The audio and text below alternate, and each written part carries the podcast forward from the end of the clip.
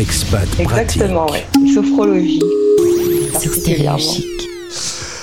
Jennifer Levitre, c'est ton nom. C'est rare que je donne les noms de famille, mais je le dis pour Mhm. pouvoir te retrouver facilement, notamment sur les réseaux sociaux. Tu as monté une société qui s'appelle Sophro World. On va en parler. Tu es récemment installé à Philadelphie, aux USA, où il est donc euh, 6h30 C'est ça. du mat. Euh, comment va la vie depuis euh, la diffusion de ton portrait sur l'antenne de Stéréo Chic? T'as eu des nouvelles de France? Oui, oui, de très bonnes nouvelles. C'est une très belle émission. Et puis, bah, tout va bien. Euh, Il fait beau chez nous. Donc, euh, Enfin, en l'occurrence, là, je vois qu'il fait noir, surtout. oui, là, il fait nuit, mais euh, dans la journée, il fait beau en ce moment.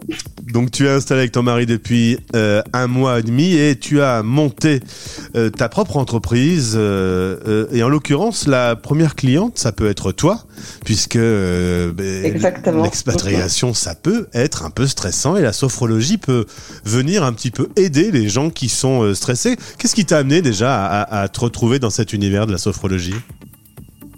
Alors, euh, bah, moi, de base, déjà, j'étais dans la petite enfance et euh, je cherchais euh, tout simplement euh, à, me, à changer un peu de milieu, à me reconvertir et en même temps est arrivé euh, le projet euh, d'expatriation.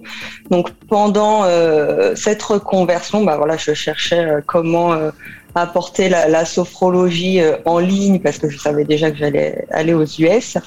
Et en fait, en étant confrontée moi-même à tout euh, l'anxiété, toutes, les petites choses comme ça euh, de la préparation, ben, en fait, ça m'est venu tout naturellement. Je me suis dit, mais il n'y a, pas que moi qui, vis tout ça. En allant aussi beaucoup sur les forums, je me suis dit, Hmm, il y, a, besoin par là, donc euh, je vais, je vais apporter mon aide du mieux que je peux.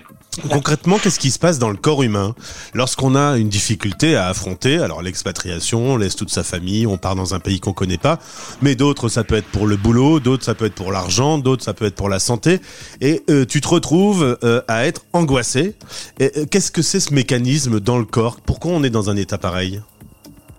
C'est ça. Bah alors c'est un, c'est un grand chamboulement, oui, parce qu'il y a il y a toutes sortes de questions euh, sur euh, sur euh, l'avenir qui se met en place.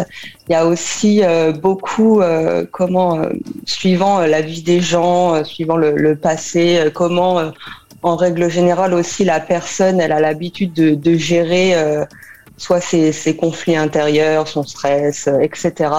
Tout ça, ça chamboule énormément quand il y a des changements de vie.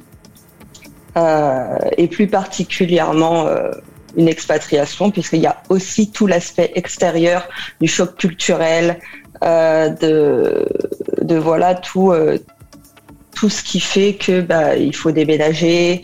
Euh, c'est souvent aussi des, familles, donc il y a les enfants à gérer, c'est-à-dire le côté tout ce qui est émotionnel. Hmm. Euh, Est-ce que notamment, par exemple, dans, dans un cas où une personne vit bien son expatriation, mais qu'elle a des enfants, par exemple, qui eux-mêmes sont un Mhm. peu angoissés, est-ce qu'on peut absorber l'angoisse de l'autre?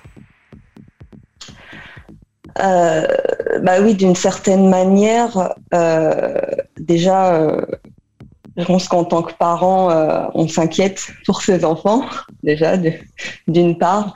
Et en plus de ça, bah voilà, quand on vit avec quelqu'un, que ce soit les enfants ou le conjoint, qui vit pas forcément bien son, son expatriation, bah ouais, on en prend un petit peu une part. Euh, que ce soit la personne euh, qui est euh, à l'origine de l'expatriation ou le conjoint ou les enfants, tout ça, c'est bah, c'est le principe aussi d'une famille. Hein.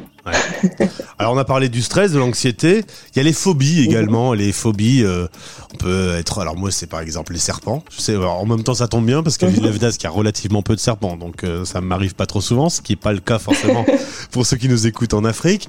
Euh, mais alors les phobies, on sait pourquoi on peut être phobique comme ça de certaines choses? Alors pourquoi Il y a plusieurs facteurs. Mais euh, comment effectivement, lors, lors d'une d'une expatriation, soit ça peut euh, ça peut alors réveiller des, des phobies complètement. Tout, tout peut, peut, peut réveiller des, des phobies entre guillemets, mais euh, mais oui réveiller des peurs, oui. Et qu'est-ce que la sophrologie, euh, du coup, qu'est-ce que tu peux faire euh, à- grâce à la sophrologie pour euh, aider le quotidien des gens? Mais alors la, la sophrologie, euh, comment peut aider pour faire face aux, problématiques rencontrées? La personne apprend à mobiliser ses ressources, apprend à retrouver un, un quotidien plus serein. comment C'est vraiment un accompagnement actif qui mène la, la personne à apprendre euh, c'est des, techniques. Il y a des, exercices, du coup. Tu fais des exercices avec. Voilà, exactement, exactement. Et puis c'est vraiment, euh, c'est tout le principe d'un accompagnement. C'est-à-dire que on va travailler ensemble. Je vais travailler avec la personne, euh, suivant son quotidien, euh, suivant son vécu, suivant voilà ses peurs, ses propres anxiétés, son ressenti à elle, pour trouver des solutions et des exercices personnalisés que, on, que la personne pratique lors de la séance, mais aussi chez elle. C'est-à-dire qu'il y a, il y a tout un, ça, ça, se met en place en fait au fur et à mesure, voilà. Voilà, une fois que la séance est finie, tu laisses quand même des petites voix euh, aux personnes avec qui tu travailles. Exactement, c'est-à-dire que euh, quand la séance s'est terminée, la personne euh, ressort certes avec des exercices, mais aussi détendue. C'est-à-dire que il y a tout un aspect. En fait, concrètement, une séance, euh, ça dure. Alors les, miennes durent à peu près une heure et demie, entre une heure et une heure et demie. On commence par un petit temps de parole.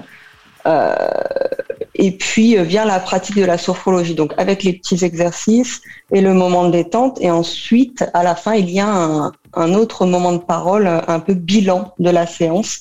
Et c'est là que sont donnés euh, voilà, les, les, les, petits exercices, les petites choses à mettre en place dans le, dans le quotidien jusqu'à euh, la semaine d'après. Ou, alors moi, je, pour la sophrologie, je vois toujours des exercices de respiration. C'est l'image que j'en ai de travailler la respiration.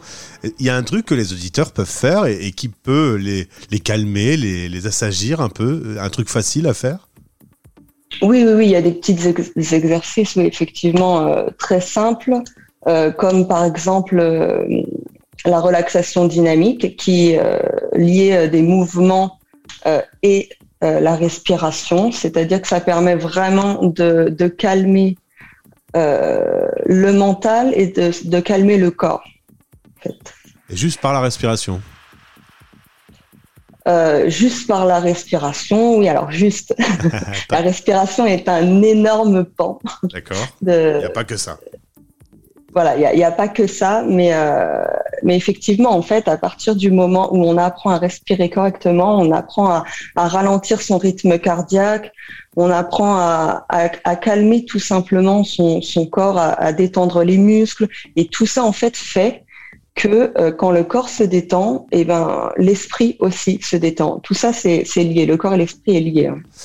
Alors concrètement, quand on t'écoute là maintenant et qu'on a envie de rentrer en contact avec toi, on le fait comment? Mm-hmm alors, il y, a, plusieurs euh, moyens. On peut le faire par le, formulaire de contact sur mon site euh.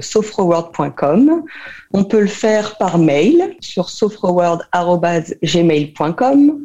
Et on peut aussi me contacter euh, bah, par, Messenger, par les réseaux sociaux, hein, tout simplement, mais aussi par WhatsApp au plus 33 06 30 59 05 80. Oh là, ça fait longtemps que j'avais pas donné un numéro de téléphone à l'antenne. On va le mettre dans le lien du podcast parce que je sais pas si tout le monde l'a retenu le numéro. En tout cas, c'est très simple. N'hésitez pas. Ça m'étonnerait.